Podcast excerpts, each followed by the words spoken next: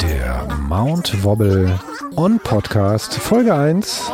Mount Wobble, was ist das? Das ist ein Tonstudio, das äh, Ulrich Weiß, mit dem ich hier sitze, mit mir zusammen und ein paar anderen gebaut hat.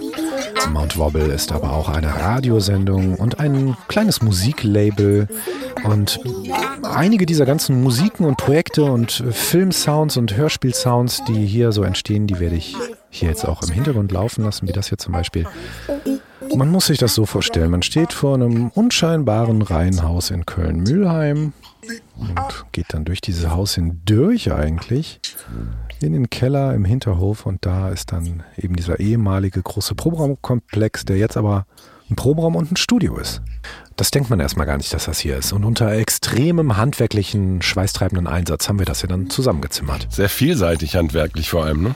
Und immer wieder neu. Ja, es war, es war ja nicht nur so ein bisschen, okay, wir hängen hier so ein paar Eierkartons an die Wand, sondern äh, wir haben hier diesen wilden Plan gehabt aus diesem Proberaum, aus diesen mehreren Proberäumen, die es schon seit äh, 25 Jahren mit dir als Hauptmieter gibt, hier ein richtiges Studio draus äh, zu basteln. Ja.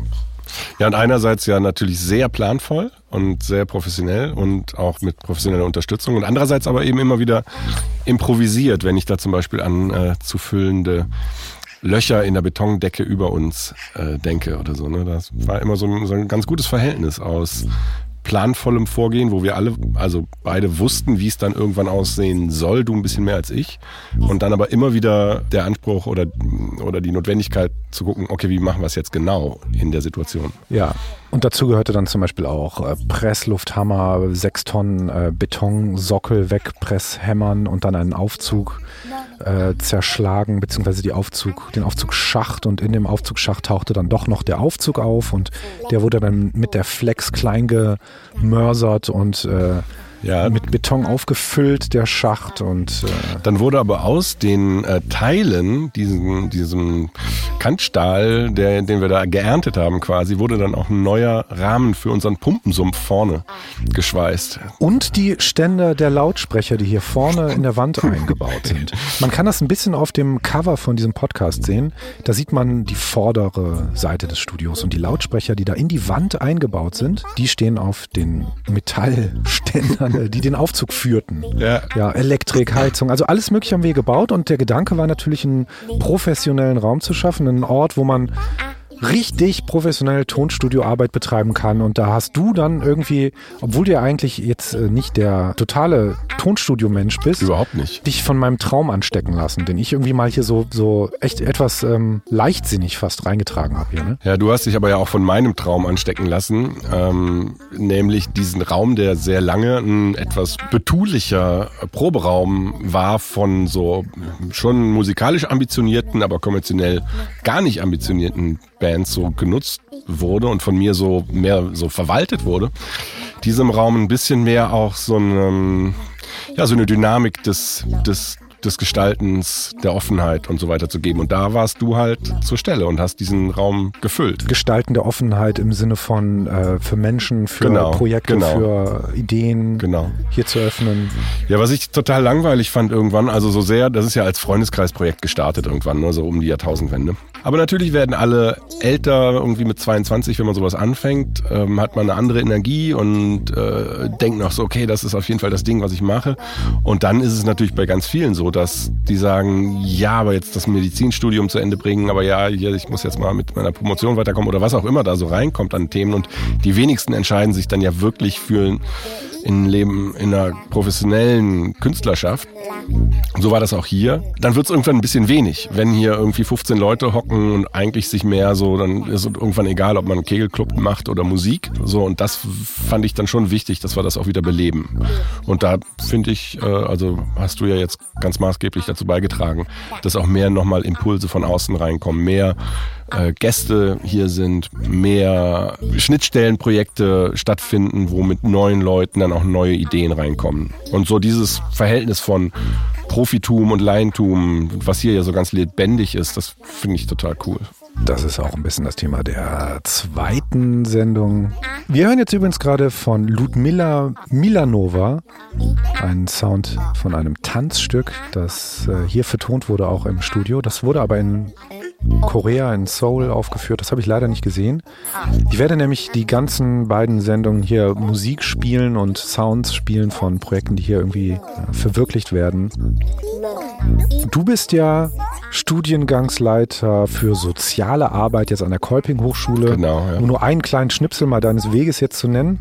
Aber deshalb ist es ja auch so, dass wir in dieser ganzen Bauphase, die ja echt so sich zwei Jahre über große Strecken auch Vollzeit Ja. erstreckt hat, viele Ideen immer entwickelt haben. Beim Bauen äh, waren wir immer äh, ganz einfallsreich, wenn es darum ging, was man doch mit Jugendlichen und mit alten Leuten und mit Kindern und mit irgendwelchen äh, sozialen Gruppen und mit, äh, mit Räumen, was man da doch alles machen müsste und haben ja echt Ja. Dutzende Ideen entwickelt. da, wie es eigentlich gelingen kann, dass solche, solche Räume, die ja auch immer eine Ressource darstellen, die auch ja weniger wird in einer Stadt wie Köln, wie wir solche Räume eben auch zugänglich machen können und damit Teilhabe ermöglichen können. Teilhabe ist ja so ein zentraler Begriff in der sozialen Arbeit.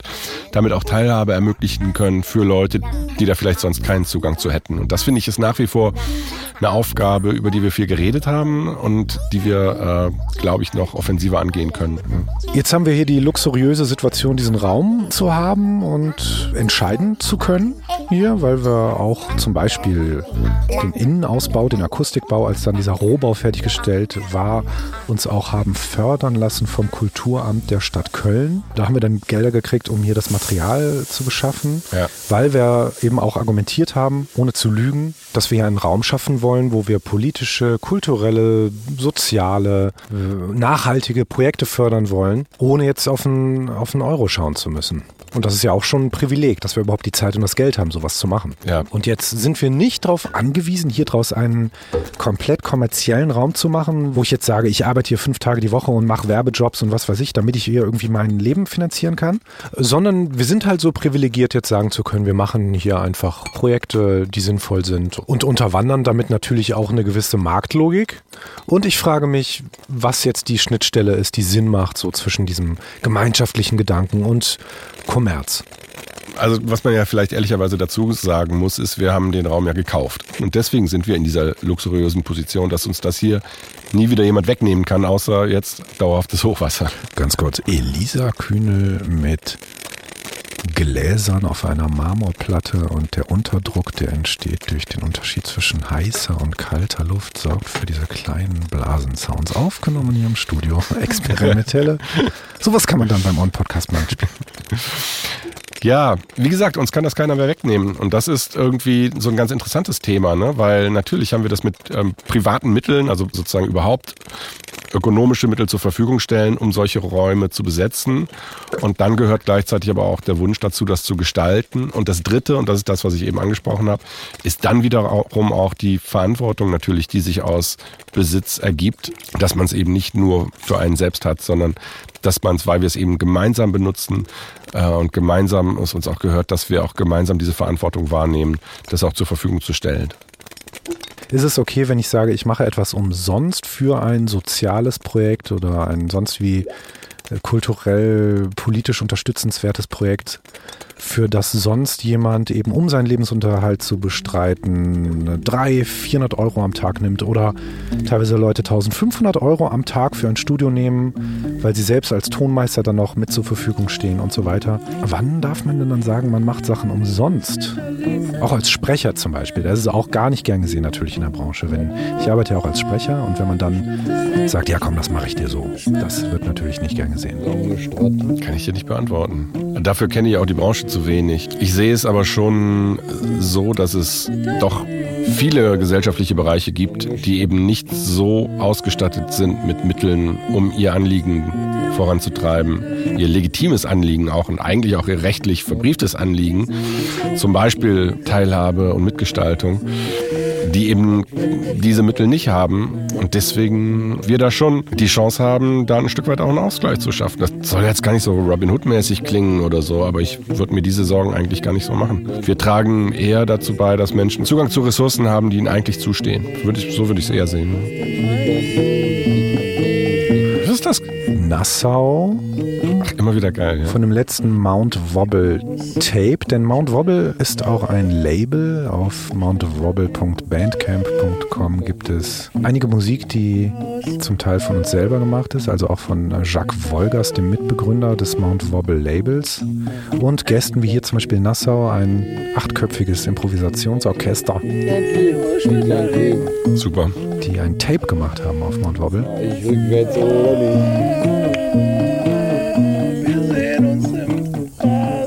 Bei der Gelegenheit muss man ja auch dringend etwas vom elektrischen Leiter spielen. Das ist ja auch eines dieser Projekte, die von dir kamen, bevor eigentlich auch dieser Kellerbau Ja. Thema war. Und bis zu dieser Pandemie gab es diese monatlichen Sessions hier des elektrischen Leiters. Was hier vielleicht als Raum versucht wird umzusetzen in Gemeinschaft, ist da so die musikalische Ausführung. Ja, das ist ja eher sozusagen vom Kopf auf die Füße gestellt, so ein bisschen, ne? weil der Wunsch ja immer da war, gemeinsam zu musizieren, nur dass es dafür halt einen Rahmen braucht, der anders ist als dieses, keine Ahnung, Mittwochs Jam Session im Irish Pub oder so und alle spielen irgendwie 30 Minuten lang einen Lick. Äh, Man muss sich das ja so vorstellen, dass man zum Beispiel mit der Gitarre, da kann man dann das Tempo oder ob man mit den anderen halt im Rhythmus zusammenspielt oder eben auch in die Tonart, kann man ja eben während man spielt selber beeinflussen. Aber wenn du einen Drumcomputer oder einen Synthesizer oder einen Sampler hast, dann ist das ja nicht so leicht möglich in der Regel. Und deshalb gab es dann irgendwann diese Idee, das technisch mit dem elektrischen Leiter so umzusetzen, dass alle, die mitspielen, ihre Signale in ein Mischpult geben. Und es gibt dann noch so eine Clock, für die, die es benötigen, einen Rhythmus quasi an die einzelnen Geräte gibt, damit die vom Tempo her synchronisiert sind. Und dann gibt es eben den elektrischen Leiter. Das ist die eine Figur, die am Mischpult steht und äh, die Signale ineinander mischt, vorhört, vorher mit Kopfhörer und dann einen Mix erstellt, der dann auf die PA geht. Also das, was dann alle hören, ist quasi live gemischt. Genau. Oder auch die elektrische Leiterin, hatten wir ja auch schon öfter. Ja, hiermit herzlich eingeladen. Wir ähm, also kontaktiert uns gerne, wenn, äh, wenn euch das interessiert. Ähm, ich mache das ja seit, boah, wann, wann haben wir angefangen? 2004 oder so mit 1000 Feuer Sommeri. Das ist eine Band, die habe ich gemacht mit Matthias und Jens und Markus von Nilk. Nilk spiele ich jetzt als nächstes. freie Improvisationen mit elektronischem Kleingerät. Und das hat mich total angefixt. Das fand ich so geil, diese Art zu musizieren. Und dann habe ich wiederum diese Adam Nodal Missiles kennengelernt, die das in, in der Orchester-Free-Jazz-Form gemacht haben. Und dann kam irgendwann so diese Idee, elektrische Leiter ist doch eine Möglichkeit, Leute, die nicht immer zusammen musizieren, aber die einen Raum haben gemeinsam und auch einen gemeinsamen Wunsch, sich einzulassen auf andere, dem dann sozusagen mit dem elektrischen Leiter einen Rahmen zu geben, der das auch ermöglicht, ohne diese, wie soll ich sagen, diese Langatmigkeit dieses freien Impros, die es oft gibt, zu haben. Wen das mehr äh, näher interessiert, da gibt's den äh, On-Podcast Relevante Systeme von Akiko Arendt, äh, auch unter On-Podcast auf Soundcloud, da erzähle ich mehr dazu.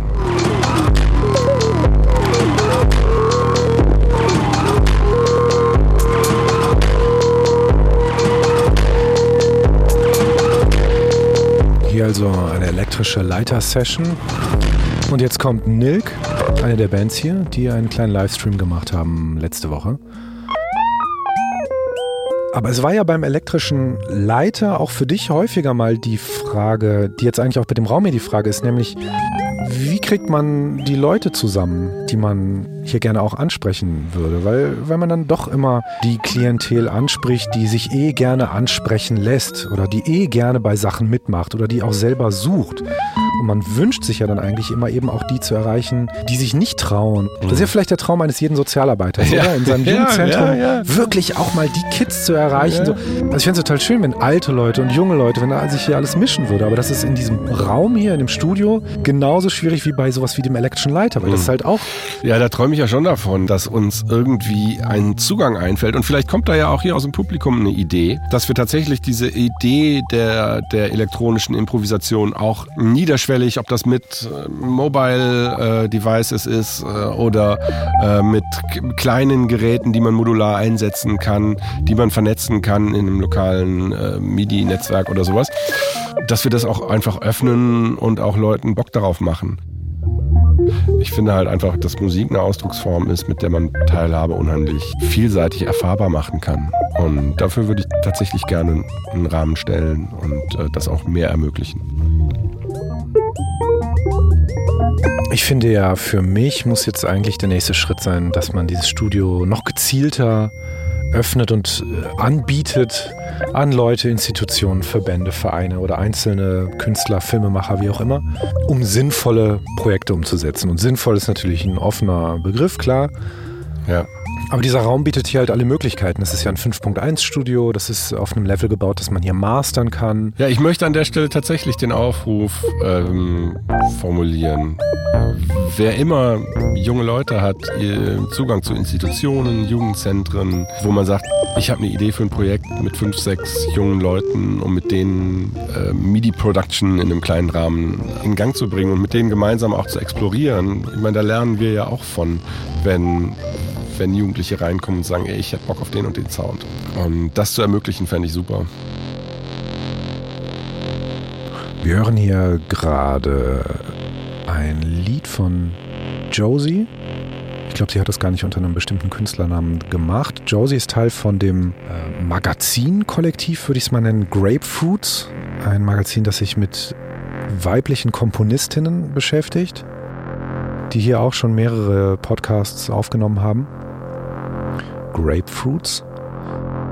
Und um das Thema jetzt mal so ein bisschen allgemeiner, übergreifender und nicht nur bezogen auf dieses eine Studio hier zu machen, haben wir als Gast heute Miriam Erkus, die ich so als die Big Mama Du hattest einen anderen Vorschlag? Ich habe die äh, bunte Eminenz gesagt. Bunte Eminenz der Kölner Kulturszene ist. Äh, die, Ihr könnt auch einfach Anne Miriam sagen. Die immer in Schön, dass du da bist. kulturellen Projekten hier in Köln ihre Finger mit dem Spiel hat und irgendwie würde ich sagen, auch einfach äh, Räume schaffen will, ne? in denen Teilhabe möglich ist und äh, Kultur und Kunst stattfindet. Oder wie würdest du das bezeichnen? Ja, ist okay, auf jeden Fall. Also, weiß auch nicht, vielleicht will ich nicht unbedingt nur Räume schaffen, sondern muss. äh, ja. Haben wir eine Verpflichtung oder eine, eine Verantwortung, Räume zu öffnen? Oder inwiefern haben wir eine Verantwortung, auch Grenzen zu setzen und zu sagen, ja, das und das finden wir aber wirklich nicht in Ordnung? Das wollen wir hier nicht haben. Also wie lotet man sowas aus? naja, es ist halt ja auch irgendwie sowohl als auch, oder? Also ich finde schon, dass ihr eine Verpflichtung habt oder auch wir alle eine Verpflichtung haben, wenn wir ähm, die Möglichkeit haben, den Raum zu schaffen, dann dürfen wir eigentlich nicht nur die Gatekeeper bleiben, sondern müssen irgendwie auch die Möglichmacher werden.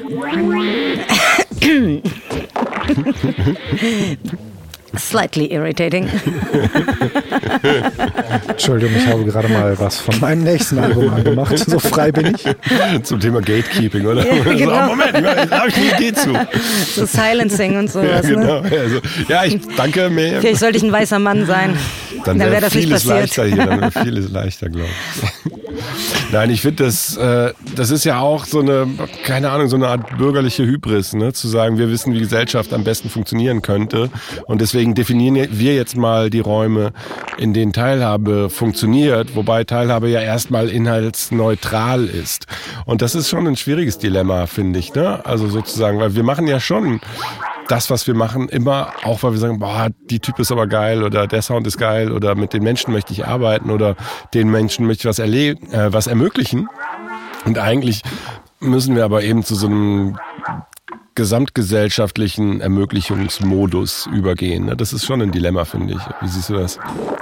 Ja, das ist natürlich immer Thema. Also ich finde, das muss man eigentlich relativ individuell irgendwie raumspezifisch aushandeln. Mhm ähm, dass so diese gesellschaftliche Verantwortung, gerade wenn man irgendwie einmal gerafft hat, wie äh, luxuriös man selber irgendwie ähm, sein Leben führen mhm. darf, wie privilegiert man sein kann, aber dann eben auch gleichzeitig irgendwie eben diese Verantwortung sich mit, also die Verantwortung mit sich zieht, ähm, das zu verbreiten, an ja. andere weiterzugeben, auch äh, ich finde ja zum Beispiel das Empowerment am wichtigsten, so ja. jemandem ähm, einfach aufzuzeigen, was denn möglich wäre, wenn man die Räume hätte ja. und sowas. Also ich meine, am Ebertplatz ist das ja, äh, da bist du ja eine, zentrale Figur auch, ähm, mhm. die da sozusagen bei der Öffnung, bei der kulturellen Umgestaltung, Mitgestaltung am Ebertplatz eben beteiligt ist. Wie ist das denn da? Also, ähm, weil da ist schon mein Eindruck, dass sich es mal ganz enorm gesellschaftlich geöffnet hat. Also dass viel mehr Menschen einfach den Ebertplatz als öffentlichen Raum überhaupt wahrnehmen. Hast du da das Gefühl, dass das tatsächlich auch aktiv mehr für Mitgestaltung, Empowerment sozusagen eine Rolle spielt? Ja, voll. Also da wird es auf jeden Fall in ganz vielen verschiedenen Richtungen irgendwie sehr deutlich. Also sei es irgendwie bei der tatsächlich ähm, stadtentwicklungsspezifischen Teilhabe, Öffentlichkeitsbeteiligung und so weiter, ja. sei es die Frage nach dem öffentlichen Raum oder die Schließung, potenzielle Schließung des öffentlichen Raums, die Frage nach äh, Sicherheit, Kriminalität in einer Großstadt und irgendwie Dinge ja. in Relation zu sehen und auch so verschiedene Wahrnehmungs-, Wahrheitsverzerrungen und sowas entgegenzuwirken, das spielt da alles gleichzeitig mit. Mhm. Aber letztlich zum Beispiel ist dieser Ort jetzt in Köln natürlich irgendwie ein Ort, wo, dem du dich nicht entziehen kannst. Also du kannst dich auch wirklich der omnipräsenten Kunst nicht entziehen, ja. ohne dass es halt zum Beispiel einen Schritt in eine Kunstinstitution wo, gegeben hat. Also du bist auf dem Platz und du musst dich 360 Grad um dich selbst drehen und kannst halt irgendwie zehn verschiedene Kunstwerke sehen. Ja. Ähm, ob du willst oder nicht. die sind da ja. und die gestalten den Raum mit und die, ähm, die geben Charaktereigenschaften zum Raum und sowas und ja, also unsere Flächen da auch mit den großen Schaufenstern und sowas, das ist einfach die vielleicht niedrigschwelligste Kunst, ja. Kunstecke Kölns, die halt tatsächlich auch so richtig breit angenommen wird. Also auch jenseits der Bubble, selbstverständlich. Das ist uns total wichtig auch. Müssen wir eigentlich wieder politischer werden? Politischer als wann? Als wir gerade sind.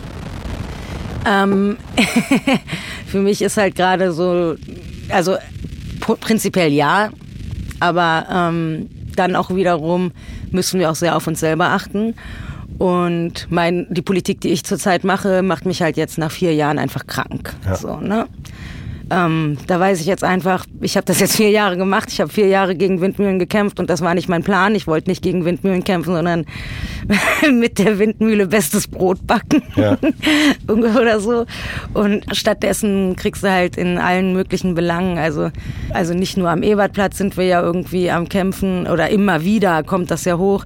Wir sind ja auch in Kalk irgendwie seit fast vier Jahren dran, dass halt eben städtische Flächen der Öffentlichkeit ähm, zugesprochen werden und sowas. Und es macht einfach krank auf Dauer. Und ähm, ich sehe das langsam nicht mehr ein. Und ich rede äh, ich red in letzter Zeit sehr viel von, wir müssen streiken, wir müssen unsere Zusammenarbeit mit der Stadt beenden. Wenn die keine Zusammenarbeit möchten, dann müssen wir aufhören, uns von denen gaslighten zu lassen. Und der Psychoterror hat, muss ein Ende haben. Ja. Und das, sind, das ist ein Apparatus, das sind Strukturen, die raffen nicht, dass sie mit Menschen arbeiten. Und dass, dass, dass diese Menschen halt zum Beispiel auch Multiplikatorinnen Freundinnen sind. Und ähm, Laun, also positive Energie ist ansteckend, genauso ist negative Energie ansteckend. Und ich bin eigentlich immer jemand, der sich weigert, Negativspiralen weiterzugeben, sondern bei mir ist dann der Cut. Aber wenn es halt irgendwie, wenn, wenn du nur auf Gegenwehr stößt, dann muss man sich irgendwann einfach die Frage stellen, wie lange möchte ich in einer, in einer toxischen Beziehung bleiben und ja. so. Ja. Und das ist hier wirklich das diametrale Gegenbeispiel, ne? weil wir halt tatsächlich den Laden gekauft haben einfach, weil wir die ökonomischen Mittel dazu hatten und die haben wir quasi genommen und eingesetzt und deswegen haben wir all diese Themen nie und nicht. Und das hat mich zu dieser Idee gebracht, zu der ich gerne mal deine Meinung hören würde, dass wir womöglich, wenn alles sozusagen in der Gesellschaft, der öffentliche Raum, äh, die Verteilung, die Vergabe von Raum und so weiter, wenn das alles äh, rationalisiert und ökonomisiert wird, inwiefern haben wir Möglichkeiten, auch aus einem, auch aus einem bürgerlichen Privilegiertheitsgedanken heraus, dieses Spiel auch mitzuspielen und zu sagen, wir hatten hier die Möglichkeit, mit ökonomischen Mitteln einen Raum dauerhaft zu besetzen und auch zugänglich zu machen. Und da frage ich mich, ob wir das nicht mehr machen können, ob wir nicht mehr genossenschaftlich Kräfte bündeln können, wo wir sagen, so, wir suchen 100 Leute und alle fragen jetzt mal ihre Eltern und Opa und Oma, wie viel sie reingeben können, um dazu beizutragen, dass auch ihre Enkelkinder in zehn Jahren noch einen Kulturraum vorfinden, der bespielt werden kann, der teilhabeorientiert funktioniert. Ja, aber ist das nicht einfach eine Farce? Also ich, ich verstehe das und ich sehe, es ist nun mal, da gibt es die Möglichkeiten im Privaten. Da muss man auf guten Willen und auf gute Menschen stoßen, die es gerade bei privaten, also bei Grundstücken, Immobilien und so weiter jetzt nicht ganz so oft gibt.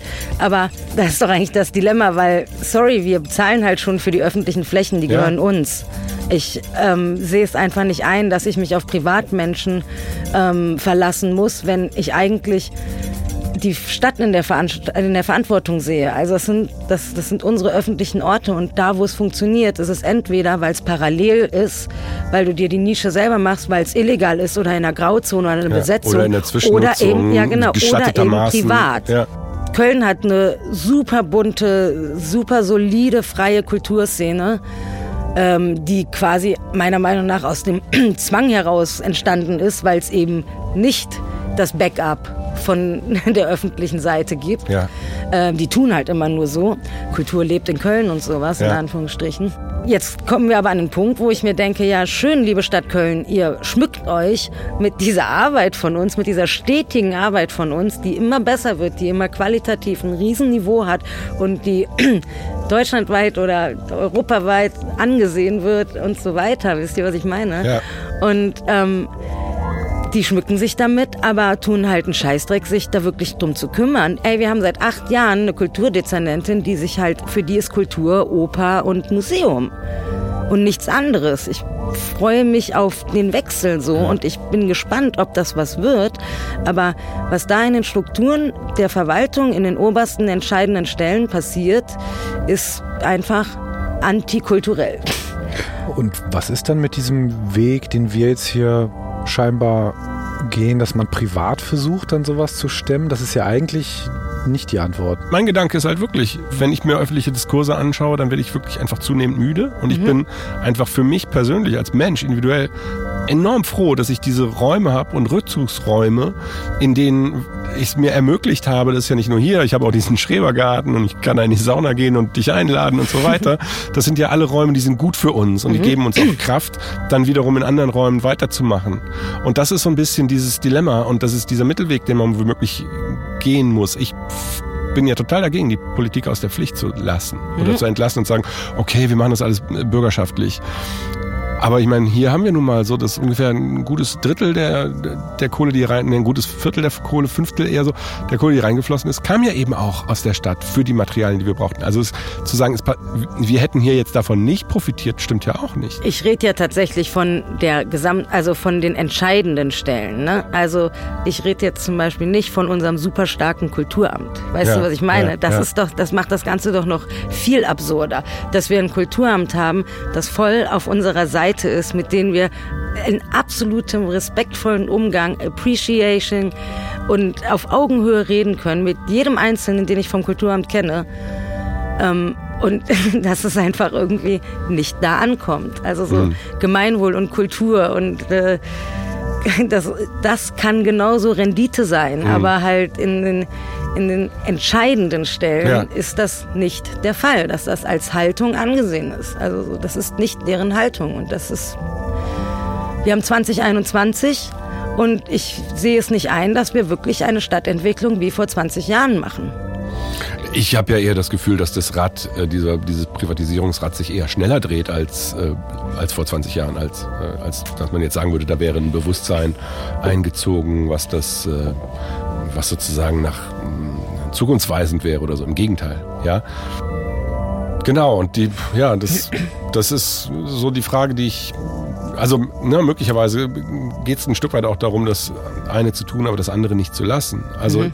ich bin da ähm, total dafür, sich zu überlegen, ja, welche Spielräume haben wir denn, diese perfiden Spiele dann auch ökonomisch mitzuspielen. Finde ich. Ich nehme da für mich jetzt so ein bisschen draus mit, dass man für sich selber diese Frage beantworten muss, wie groß man denken will. Weil man fängt ja mal an, damit zu denken, ich finde das so schlimm, was in Amerika ist oder in Afghanistan oder auf der ganzen Welt mit dem Klima und so und denkt, was kann man machen? Und dann fühlt man sich so entmutigt, weil man denkt, boah, da kann man ja gar nichts machen. Und die Antwort ist dann ja häufig, man fängt kleiner an. Für viele ist ja schon der Gedanke, man fängt in der eigenen Stadt an, schon zu klein gefühlt. Man denkt ja. dann, ja, aber was soll man jetzt hier machen oder das bringt doch nichts. Und wir fangen eigentlich ja noch kleiner an mit so einem einzelnen kleinen Raum. Ja, ich meine, ihr seid ja noch recht jung als Studio. Das ist was, das werdet ihr, glaube ich, also so, so jeder Raum, der irgendwie gefüllt wird mit Menschen, hat halt das Potenzial, politisch zu sein. Ja. Und äh, wenn man das irgendwie für sich erkannt hat und nutzen möchte, dann wird man auch politisch, dann kannst du dich dem eigentlich gar nicht mehr entziehen. Ich denke schon, dass man da dann mehr machen müsste, ja, sicher. Aber es ist halt auch schwierig, die Dinge, also man will dann immer die Welt retten, ne? Und man will immer so irgendwie ganz viele Probleme und Fragestellungen gleichzeitig lösen. Das geht natürlich nicht und das, ist, das macht einen auch krank wieder. Ne? Ja, So. das erlebe ich halt auch so. Also, dass es mich genau nicht krank macht, sondern dass eben eine Kunst ja dann politisch ist, wenn sie nicht politisch daherkommt, sondern wenn sie tatsächlich Menschen mitnimmt und Menschen erreicht und Menschen äh, Räume auch aufzeigt und auch sozusagen Menschen einlädt, sich auch affizieren zu lassen, in Resonanzbeziehungen auch einzutreten und sich irritieren zu lassen. Ne? Naja, es ist ja schon so, dass man den Möglichkeitsraum, den ihr jetzt geschaffen habt, den muss man an, ja, man sollte schon irgendwie, die NutzerInnen hier sollten ja schon irgendwie ein Bild der Gesellschaft auch mit ab, abbilden. Das wäre schön. Das war Mayhem Erkus. Vielen Dank. Wir hören jetzt gerade noch Jacques Wolgast, Balloons. Jacques ist ja Mitbegründer des Mount Wobble Labels. Danke, Miriam. Shoutouts. Ich habe noch was vergessen, was ich euch noch eigentlich anbieten wollte. So einen exklusiven ähm, Sprachmitschnitt. Oh. N- So einen Redebeitrag, den, den ich eigentlich am Samstag bei der Kundgebung für den Raum 13 laufen lassen sollte, aber der lief dann nicht. Ich weiß nicht, ob ihr den hören wollt. Auf jeden Fall. Vielleicht Ja. macht es Sinn. Dann später. lassen wir den jetzt einfach noch laufen. Hallo, wir sind der Kulturhof Kalk und wir sind müde. Vor fast vier Jahren haben wir einen Antrag bei der Stadt gestellt, dass ein Teil des städtischen Hallen-Kalk-Areals für einen nachbarschaftlichen Ort zur Verfügung gestellt wird.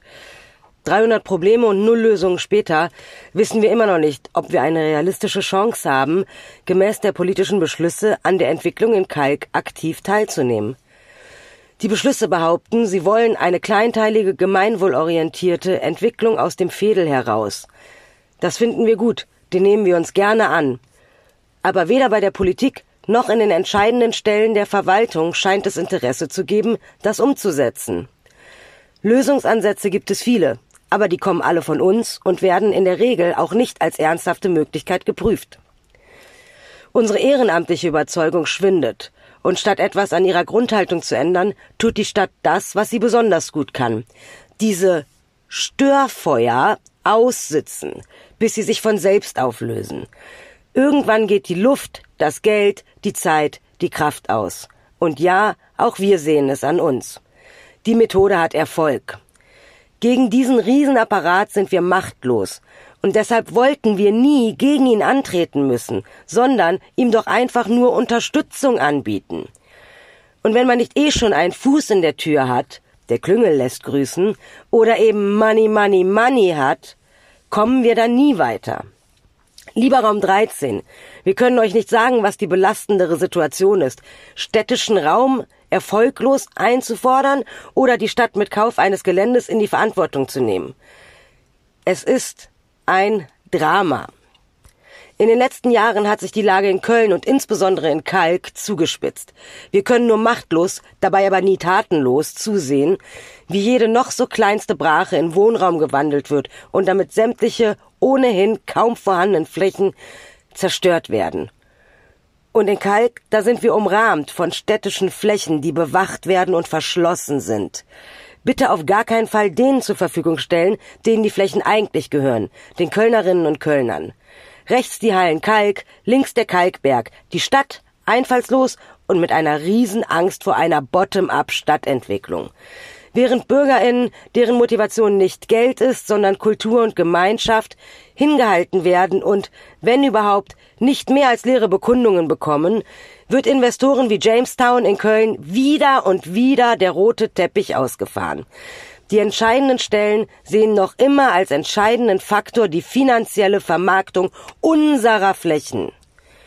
Wenn die Stadt Köln nicht langsam versteht, was für ein Goldschatz sie Tag für Tag mit den Füßen tritt, müssen wir als engagierte Bürgerinnen damit aufhören, all unsere Energie aufopferungsvoll in diese Stadt zu stecken und vielleicht dahin ziehen, wo innovative Ideen und Stadtentwicklung möglich und erwünscht ist.